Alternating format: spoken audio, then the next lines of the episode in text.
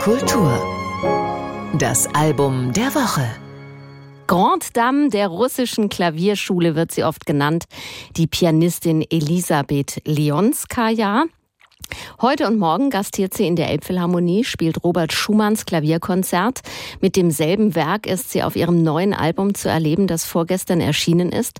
Darauf findet sich noch ein weiteres berühmtes Klavierkonzert in A-Moll, jenes von Edward Grieg. Philipp Caver hat sich die Aufnahme angehört.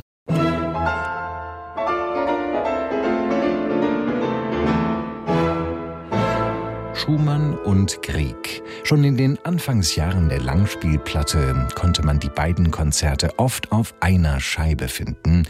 Jedes passt prima auf eine Seite.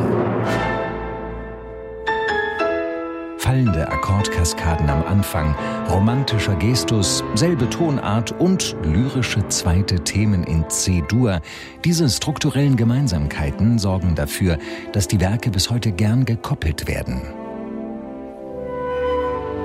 Im Fall von Elisabeth Leonskaja kommt noch eine Verneigung vor ihrem Mentor Sviatoslav Richter hinzu. Auch er hatte beide Klavierkonzerte auf einem Album vereint. Leonskaja nimmt sich Zeit. Darin hat sie sich mit Michael Sanderling, dem Chefdirigenten des Luzerner Sinfonieorchesters, gut abgestimmt. Das Metrum ist ihr bei Grieg ebenso heilig wie bei Schumann.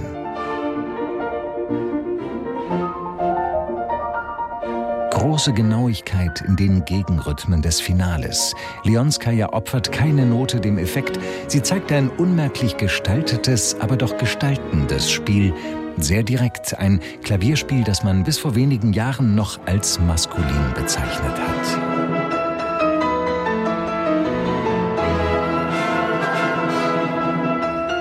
Aufs dichteste mit dem Orchester verzahnt, sorgt die Solistin für schöne Details und wunderbare Ritardandi.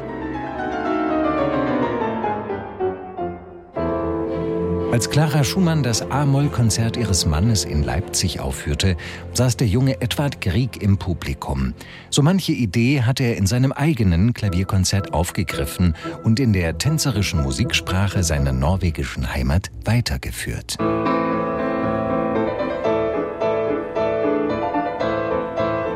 Nicht sich in der Musik suchen, sondern Musik in sich. Dieser Maxime ist Elisabeth Leonskaja bis heute treu geblieben. Beide Konzerte hat die inzwischen 78-Jährige oft gespielt. Dass sie sich nach so vielen Interpretationen auch im Alter nicht zu mutwilliger Originalität verleiten lässt, auch das ist Ausdruck ihrer Kunst.